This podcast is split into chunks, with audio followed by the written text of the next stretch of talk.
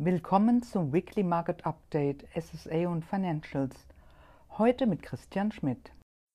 Das Primärmarktumfeld stellt sich mehrheitlich zuträglich dar. Zinssenkungen bis zum Jahresende seitens der EZB gelten laut Direktionsmitglied Schnabel als unwahrscheinlich. Keine Fortschritte gibt es in den USA beim Thema Schuldenobergrenze. Die US-Inflationsrate war zwar leicht rückläufig, dennoch ist das Niveau weiter viel zu hoch und spricht kurzfristig gegen Zinssenkungen der Fed. SSA Trotz zuträglicher Primärmarktbedingungen halten sich die Emittenten im SSE-Segment zurück. Einzig die EU war in dieser Woche aktiv. Ein dreijähriger Bond mit einem Volumen von 5 Milliarden Euro wurde neu platziert und die bis 2053 laufende Anleihe um 4 Milliarden Euro aufgestockt.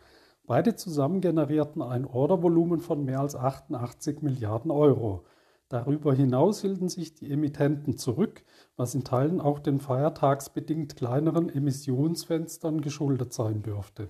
Covered Bonds Die Primärmarktbedingungen im Covered Bond Segment stellen sich mehrheitlich gut dar, sofern für Investoren der Preis stimmt.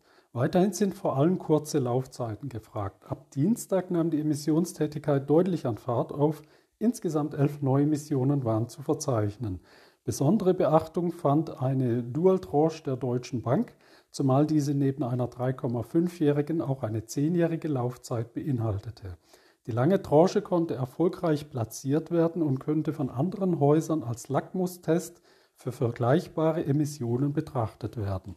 Senior Unsecured Primärmarktaktivitäten für erstrangig unbesicherte Anleihen belebten sich in dieser Woche. Insgesamt konnte beobachtet werden, dass Emissionen sowohl im Preferred als auch im Non-Preferred Format auf den Post-Credit Suisse-Niveaus solide vom Markt aufgenommen wurden. Am Mittwoch betraten Abanka und Island Bank IHF erfolgreich die, die, Bühne.